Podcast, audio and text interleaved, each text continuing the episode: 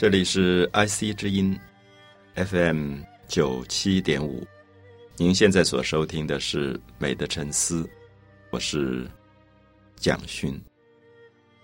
我们在谈到唐诗的时候，总是不自禁被唐诗带到一个非常开阔的大自然世界当中，我们会忽然觉得好像跟着唐朝的诗人驰骋于马上，奔驰在。广阔的草原上，我们总觉得唐朝的诗人看到的宇宙、看到的世界是这么开阔的、这么大气的，好像他们也期许自己的生命能够跟大自然的生命共同不朽。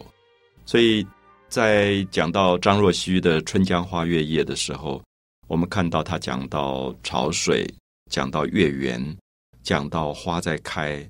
讲到美丽的春天，讲到自己的身体如何变成河流，婉转的流过开满花的土地，讲到月光投射下来，把整个的世界染成一片银白色，讲到这个银白色当中，一个单纯孤独的月亮照亮了人间，他会忽然问：江畔何人初见月？江月何年初照人？所以，我想这样的一个连续不断的把生命提高跟扩大的一个经验，使得生命不会被挤压在小小的空间里，变得越来越琐碎，越来越没有生命力。所以，这是为什么？我觉得一千多年了，总是觉得唐诗常常会帮助你把生命整个打开啊。有时候在心情烦闷的时候，有时候在人跟人的。人际关系的纠缠当中，觉得住在一个都市里，住在一个小小的公寓里，老是施展不开生命的一种开阔性的时候，我宁可读几首唐诗，觉得好像就好很多，好像就跟着这些诗人到了一个非常明亮而扩大的世界，然后把人世间小小的这些渣滓，这些小小的一些。不快乐的东西能够释放到宇宙的大空间里。我们还会继续把《春江花月夜》这首三十六句的长诗跟大家讲完。那我们先把在上一个单元当中讲过的《春江花月夜》的上半部跟大家再念一次：春江潮水连海平，海上明月共潮生。滟滟随波千万里，何处春江无月明？江流宛转绕芳甸，月照花林皆似霰。空里流霜不觉飞，汀上白沙看不见。江天一色无闲尘，皎皎空中孤月轮。江畔何人初见月？江月何年初照人？我们在这里看到了《春江花月夜》的前面十二句，已经推出了哲学上一个永恒的主题，就是什么时候江边有人看到了月亮？什么时候江边的月亮第一次照到了人类？所以我们一直在提醒大家注意这两句，在《春江花月夜》里面是最重要的关键，因为它提供了一个很不同的生命经验。就是我们很少用这样的角度去问我们面前的淡水河什么时候存在，我们面前的大屯山什么时候存在，我们围绕在这个岛屿四周的太平洋什么时候存在，我们的岛屿什么时候从海洋里面升起。像这些可能牵涉到地质学，可能牵涉到天文地理的一些奥秘的知识，其实是帮助人扩大他的生命的。好，所以在唐诗当中，这种询问的精神、探求宇宙自然的精神，使得唐诗今天不止在汉语诗当中有最高的成就，甚至翻译成不同国家的语言，成为世界文学上的一些瑰宝。啊，所以特别希望从这样的角度去理解张若虚的春江花月夜。那么在问过了江畔何人初见月，江月何年初照人之后，张若虚发出了一个很普遍的感叹。这个感叹是我们可能每一位朋友都会有的，就是人生代代无穷似。这个“似”就是已经的“已”，把它写到头啊，就是“似”这个字的意思是停止的意思。我们平常现在的口语里用的比较少了。人生代代无穷似，是说这个江边最早有人看到了月亮，这个人他当然最后一定是走向死亡，然后第二个人又看到月亮，又走向死亡，一代一代的人看到了月亮，走了。又有新的一代的人来，张若虚很大的感叹是说：其实人的生命这么短，人怎么样活都活不过月亮的生命跟江水的生命。我不知道这样大家可不可以理解？就是如果我们站在淡水河边看到了月圆的晚上，你刹那之间觉得台湾这块土地，这个淡水河过去有多少人来过？可能荷兰人来过，郑成功来过，清朝也来过，那么之后日本人也来过。一代一代的人，人生代代无穷似。他忽然觉得，我们怎么可能去夸大自己存在的伟大？因为每一个人都看到了月亮，都看到了江水，可是也都走了。所以，人生代代无穷似，江月年年只相似。每一次站在江边看月亮的人，都是不同的 generation，不同的代。可是江水、月亮。年年只相似，还是一样的。所以意思是说，人的生命这么短，其实活不过月亮的生命，活不过江水的生命。那么江水跟月亮是比我们生命更永恒的。所以这是唐朝人意识到如何把自己的生命超越过狭小的生命，而能够跟江水、月亮一样。他说：“不知江月待何人？不知道这个江水、这个月亮到底在等谁？注意‘等待’的‘待’这个字。”不知江月待何人？但见长江送流水。他觉得江水、月亮是在等什么人？因为宇宙、地球上面有这么多人，大家知道现在地球上有六十亿人。可是对张若虚来讲，他觉得宇宙的江水跟月亮是在等待一个值得他看到的生命。有些人活着好像没有活着，死去也就走了。在历史上没有留下任何的东西，所以唐朝的一种宇宙感是觉得，我既然要跟江月不朽，我至少要做一些东西是可以永远存留下来。大家有没有感觉？张若虚写了这首诗，这首诗一千两百年以后，我们还在读这首诗，所以它等于跟江水一样，它跟月亮一样，它真的是被等到的那一代，他真的看到了月亮，看到了江水，所以叫做。不知江月待何人？那么这里面当然有一个很自负的感觉，也有一点像陈子昂在《登幽州台歌》里面讲的：“前不见古人，后不见来者，念天地之悠悠，独怆然而泪下。”好，这都是宇宙意识，是感觉到我生存在一个空间里，我前不见古人，后不见来者，我希望能够变成宇宙当中能够抓到永恒的那一个个体。好，这个时候唐诗就有了一个真正开阔的精神了。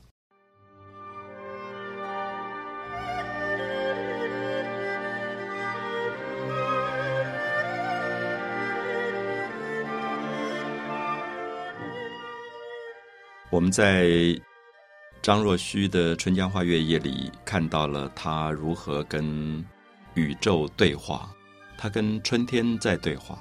他跟月亮在对话，他跟潮水在对话，他跟江河在对话。他对话的对象，不见得都是人，而是大自然当中这些永恒存在的事物。所以，我不知道大家会不会觉得，如果有一天你在这个岛屿，你跟高山对话，你跟大海对话，你跟每一个晚上都会升起的月亮对话，你跟每一个早上都会升起的太阳对话。你会感觉到精神有一个不同的磅礴之气啊，所以我想这个叫做大气。这个大气是说，人并不是只活在人当中的，人也活在整个宇宙当中。那么把你的生命放大以后，你会感觉到很多琐琐碎碎的一些人事纠纷不值得这样计较。那么也就会有一个真正开阔的胸怀跟开阔的胸襟出来。可是我们不要忘记，当你去跟宇宙对话，最后你还是要回到人间。那回到人间的时候，因为你已经跟宇宙对话过，所以你在人间去跟人对话的时候，会有一种真正的爱跟关心在里面。你会知道，每一个生命都这么短暂，包括自己的生命。这个生命活五十年、六十年、七十年、八十年就不得了了。它其实没有那么长久。那如果它这么短暂，相对于那个江水的生命、月亮的生命，它是这么短暂，那么何不好好的跟一个人相处？那有时候觉得这个同事或者这个身边的同伴能够在一起多久？那因为你跟宇宙对话过，你回来去跟这个人对话的时候，你开始觉得所有的怨恨、所有的纠缠、所有的抱怨开始会减低，你会觉得很珍惜此时此刻的相处，他的心情会变。所以在张若虚的《春江花月夜》，我特别强调，我觉得前面一半是在讲他跟宇宙对话，那么接下来他就在讲人的对话。他转到人的对话以后，他点出一个很重要的字，就是情感的情。他觉得，如果你了解了宇宙之间的情感，最后你能够把这个情感转换到人的身上，你会对人有真正最大的爱跟关心在里面。所以下面他就用了一个很写实的方法，写到当时他在江边散步，然后不要忘记张若虚这个时候在赶路回家。然后，古代赶路回家跟我们今天真的不一样。我们从欧洲、美国飞机一飞就到台湾了，可是当时可能是好几个月都回不到家的，所以他有一点落寞，也有一点孤独，见不到自己亲人的那种孤独。他就看到了天空有一片云在慢慢飘过去，慢悠悠的飘过去。他就写了“白云一片去悠悠”，好，很简单的句子，可是。非常有诗的味道啊！白云一片去悠悠，慢慢慢慢越走越远。清风浦上不胜愁。清风，风就是枫树。我们知道枫树在秋天会变红，会掉叶子，到春天时候重新又发芽。所以他讲清风是绿颜色的枫叶重新又长出来了。那个青色的枫树长在长江的岸边，所以“浦”这个字。三点水这个浦是河流旁边的土地，叫浦。清风浦上不胜愁，不胜愁是他觉得好多的乡愁，自己回不了家。那么在半路上变成了一个异乡人，变成了一个孤独的旅客。所以清风浦上不胜愁，谁家今夜扁舟子？今夜今天晚上扁舟，大家知道是一叶小舟，划船的人，扁舟子就是划船的人。他看到他的眼前有一个划着船的人过去，他就问：“谁家今夜扁舟子？”就是你是一个划船的人，你为什么今天晚上这么晚了还在划船？那么你是谁家的人？就是你一定有父母啊，你一定有妻子儿女啊。那么你是谁家的今夜扁舟子？我不知道大家了不了解，他加了两个“谁家”，就表示说，任何一个人活在人世间都不是孤独的，一定有想念你的人。那么这个想念你的人现在在哪里？所以谁家今夜扁舟子？就是我的眼前看到了一个划船的人，我在想他到底是谁的丈夫？所以他就想到说何处相思明月楼？注意谁家跟何处有一个谁家的人在这里流浪，所以就有一个何处。那么一定有一个地方何处相思？有人在想这个男的，在这想划船的人。那么一定在一个月亮照亮的楼上在徘徊。注意，楼，古代讲到楼，常常想到的是女人，因为古代的建筑大概都是两层，底下都是男人住的，上面是女人住的。因为女人比较不方便让大家看到她的私密的生活，所以我们常叫绣楼，啊，抛绣球的绣楼。那么就是在楼上，所以想到楼，通常都是女人住的，叫做明月楼。何处相思明月楼？就是今天，我看到了一个在我面前划船的人流浪走过，我就想到这个人，他的太太在哪里，在何处，正在想念他，所以相思明月楼。好，我不知道大家会不会觉得，这个时候张若虚自己假设他变成了一个魔法师，他在想象有一个她其实没有看到的女人在楼上走来走去，想念丈夫睡不着觉，所以她说：“可怜楼上月徘徊，啊，可怜晚上睡不着觉，因为丈夫不在家，很久没有见面了，所以就在楼上走来走去徘徊，走来走去睡不着觉，失眠，然后看着月光，啊，可怜楼上月徘徊，应照离人妆镜台，离人就是离开的人。”啊，离别的人，那么这个时候月亮应该照在什么东西上呢？照在妆镜台，妆镜大家知道是化妆的镜子。古代的女人都有一个化妆的镜子，这个镜子底下有一个台座，叫镜台，所以妆镜台。那么通常女人都在早上一起来就对着镜子就化妆，化得很漂亮。可是现在为什么不化妆了？因为我们有一句话叫做“女为悦己者容”。因为有人喜欢她，她才化妆，为这个人化妆。可现在这个人离开了，所以月亮照在离人妆镜台，月光照着空空的镜子，这个镜子上面没有人在化妆。其实，在讲这个女人的孤独，讲这个女人的悲哀。大家可以感觉一下画面：一个圆的月亮，一个圆的镜子，两个圆的东西彼此在发生光的反射。啊，应照离人妆镜台。玉户帘中卷不去，捣衣沾上佛还来。那早上起来的时候，他的玉户是女人住的门户，叫玉户，卷不去，就他把帘子卷卷卷，可是怎么卷都卷不去的东西。晚上捣衣沾上，他就带了衣服到河边去洗衣服。我们说砧就是砧板的砧，拿着一个木棍一直打那个衣服，怎么打都打不去的东西。他在讲，一直在想念丈夫，那个相思。怎么样都忘不掉啊！其实，在讲一个女人心里面的孤独跟悲苦的感觉。我们可以看到，张若虚虚拟了一个他其实没有看到的女人，而去想象人世间其实值得珍惜的，也就是千里之遥的一种联系，使我们想到了王勃的“海内存知己，天涯若比邻”。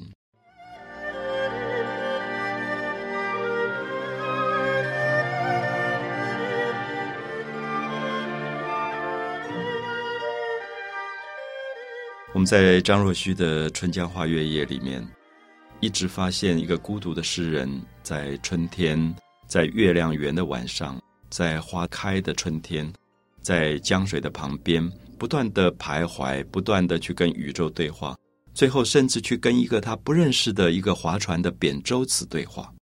他会想象一个这么晚还在江面上划船的一个船夫。他一定有他的家人，而他的家人此刻在何处，一定也在想念这个船夫。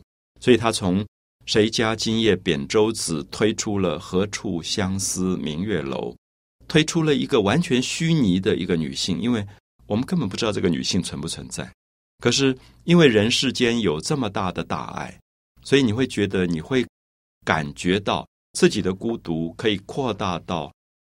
变成对其他人孤独的一种怜悯跟一种关心，就是他自己没有回家，他在路途上，他很孤独，所以他想别人一定也可能孤独，也可能有妻子在想念他，所以他就推出了这个女性可怜楼上月徘徊，她一定睡不着觉，因为丈夫不在家，所以丈夫不在家，她连化妆都不想化了，所以那个月光。应该照在他离人的妆镜台上，应照离人妆镜台。那早上起来的时候，她要卷帘子，玉户帘中卷不去，怎么卷都觉得还是发愁。那么黄昏的时候，带了衣服到河边去洗，在毡上打这个衣服，捣衣毡上佛还来，怎么打都打不掉，还是会回来，就是那个孤独跟那个愁绪。然后他讲到天空有大雁飞过。我们知道雁常常变成唐诗里非常重要的一个象征，为什么？因为雁是候鸟，就是它会随着季节会转换的。那张若虚写《春江花月夜》的时候是春天，所以大雁应该是从南方往北边飞了，因为飞到北边，北边也越来越温暖了。可是秋天的时候，大家知道大雁就是从北边往南飞，所以我们说鸿雁长飞，就是这个鸿雁大雁。其实雁就是一种野鹅，英文叫做 wild geese，这种大的野生的鹅。那它在排成人形在天空飞的时候，常常会引起这个女性对她的观察，就觉得你看雁都知道回来，我的丈夫怎么还没有回来？所以其实是一个心情，说鸿雁长飞光不度，这两句是《春江花月》里最不容易懂的。他说光不度，光是影子，因为这个鸿雁飞过了河流，鸿雁飞过去了，从南边飞到了北边。可是河流，它假设河流是一个有感情的东西，所以鸿雁的影子留在河流当中，没有飞过去，光不渡，没有渡过去。我说他很难懂的意思是，大家必须假设你自己变成了那条河流。记不记得徐志摩讲：“我是天空里的一片云，偶尔投影在你的坡心。”其实是从这里变出来的。投影在你的坡心，就是这片云飞过去了，可是云永远被坡心记住了。所以只有诗人会写出这样的句子，因为他觉得人世间会有很多的情感，并不是走了就走了。我们常常觉得。人世间好像无情到告别就告别了，可是对诗人来觉得，你可能一生一世在我的生命里不会消失。如果我是那个坡心，你是那片云，那么你偶然跟我相遇了，你即使走了，有一天甚至死亡了，我还是会记得，那会留在坡心里。所以这里讲的鸿雁长飞光不度，讲的是说鸿雁飞过去了，可是河流里记得它永远的影子。然后这个时候，张若虚在河边看到水浪，这个浪上有很多的波纹啊，花纹在转来转去。他就说：“鱼龙潜跃，鱼跟龙就是所有水里面的动物在底下翻滚，潜潜水的潜，跃是跳跃的跃，在那边动来动去，所以水成纹，水面就会有很多的花纹出现。”他一直在讲一个东西，就是说我们。影响到别人，可是我们自己不知道影响到别人。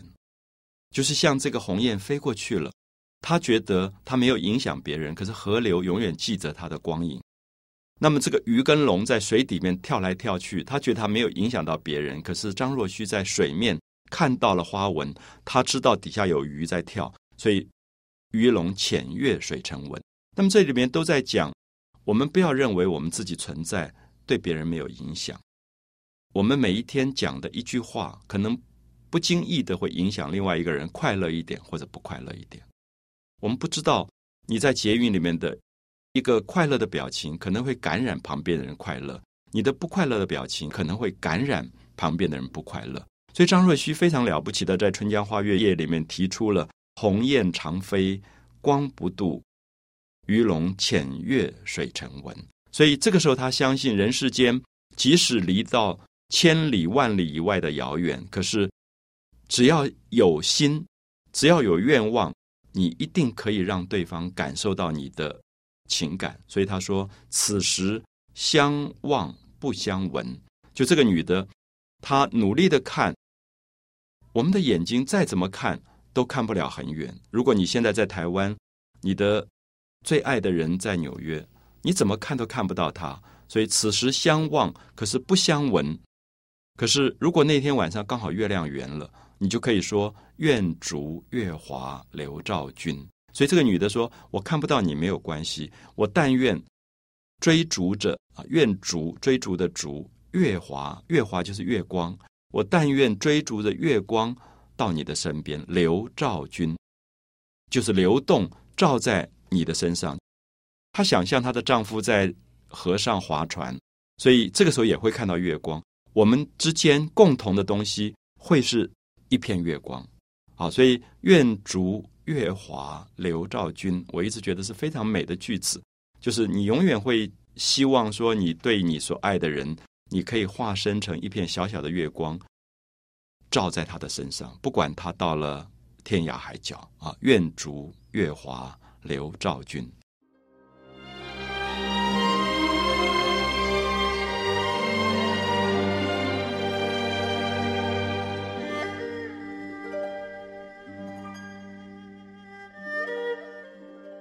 张若虚在《春江花月夜》最后结尾的部分，谈到了他自己的一个梦。他在旅途当中，他离家很远，大概已经赶路回家，赶了有半个月或者一个月了，所以他忽然觉得想家想的不得了，所以他说：“昨夜闲谈梦落花。”昨夜是昨天晚上，昨天晚上做了一个梦，梦到闲谈啊，闲是悠闲的闲，潭水的潭，闲谈就是在家旁边的一个很安静的池塘，就是古代农业社会，大概一个人的家旁边都会有水池，有池塘，因为也要用水要灌溉，所以昨夜闲谈梦落花，他做梦梦到所有的花都在飘落了。所以我不知道大家会不会感觉到，在梦里面他会觉得好像来不及了，因为其实这首诗刚开始的时候讲春天刚刚来，花刚刚开，可是因为他心里太着急，很想回家见到自己的亲爱的人，所以他说：“昨夜闲谈梦落花，觉得花都落了，可怜春半不还家，觉得自己好可怜，就是春天已经快过完了，春半就春天过了一半了，还没有回到家，可怜春半。”不还家，好，所以大家可以感觉得到，你对所有东西的眷恋。你觉得春天这么美，花这么美，而你觉得春天不会长久，花也不会长久，是因为你觉得你跟最爱的人还没有在一起，所以好像来不及了。生命这么短，春天也这么短，花开也这么短。如果我们还不好好的珍惜在一起，不是根本没有机会了吗？这一句你可以感觉到里面一个诗人的哀伤啊！昨夜闲谈梦落花，可怜春半不还家。然后这个时候他会回头来去再一次跟宇宙对话。他说：“江水流春去欲尽。”这个江水不断的流，不断的流，好像要把春天都流完了。我们知道这里江水代表的是什么？是时间。江水不断流，就是时间一直过去，所以春天也快过完，所以他用了四个字，叫做“江水流春”，好像要把春天流完了。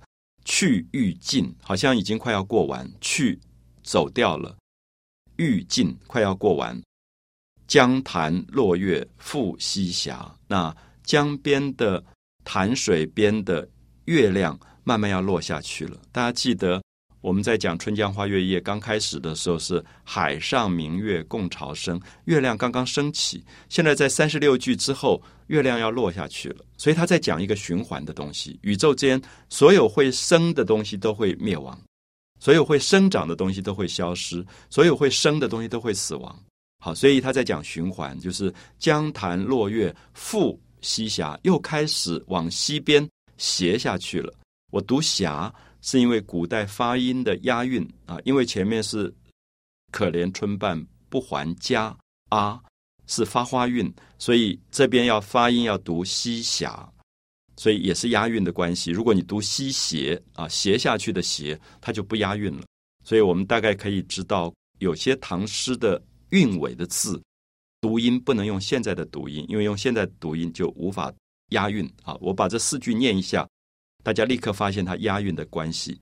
昨夜闲谈梦落花，可怜春半不还家。江水流春去欲尽，江潭落月复西斜。好，我们看到花、家、霞三个字都是在押发花韵，就是啊的这个韵母的部分。好，月亮要下去了，春天要过完了，花也在落了，所以他会觉得生命。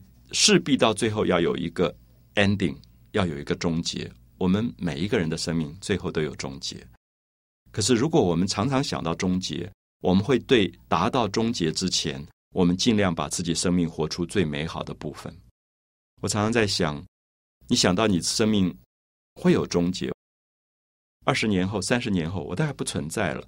那所以我会觉得，那生命很短呐，只有二十年或三十年了，还要跟别人吵架、跟抱怨吗？我干嘛把生命浪费在这些事情上，而不去欣赏美好的生命？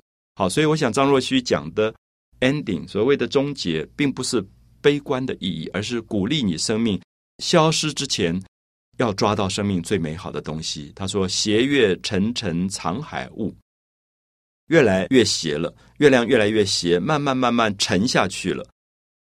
沉沉藏，要藏在。”海上升起的雾气，因为快要黎明要来了。早上的时候雾会很大，海面上会有雾，所以月亮慢慢会看不见，所以斜月沉沉藏海雾。那么斜月沉沉藏海雾的意思说，月亮快要斜下去，所以快要没有月光了。那么最后一点点月光，应该好好的珍惜，好像人生最后的生命的光，要不要好好的珍惜？他说：“碣石潇湘无限路，碣石是山上有很多路，潇湘是水上有很多的路，很多人都在走路，无限路。”那我们引用五四运动时候一位文学家讲的话说：“地球上本来是没有路，走的人多了。”就走出路来了，所以路是什么？路是人走的踪迹，叫做路。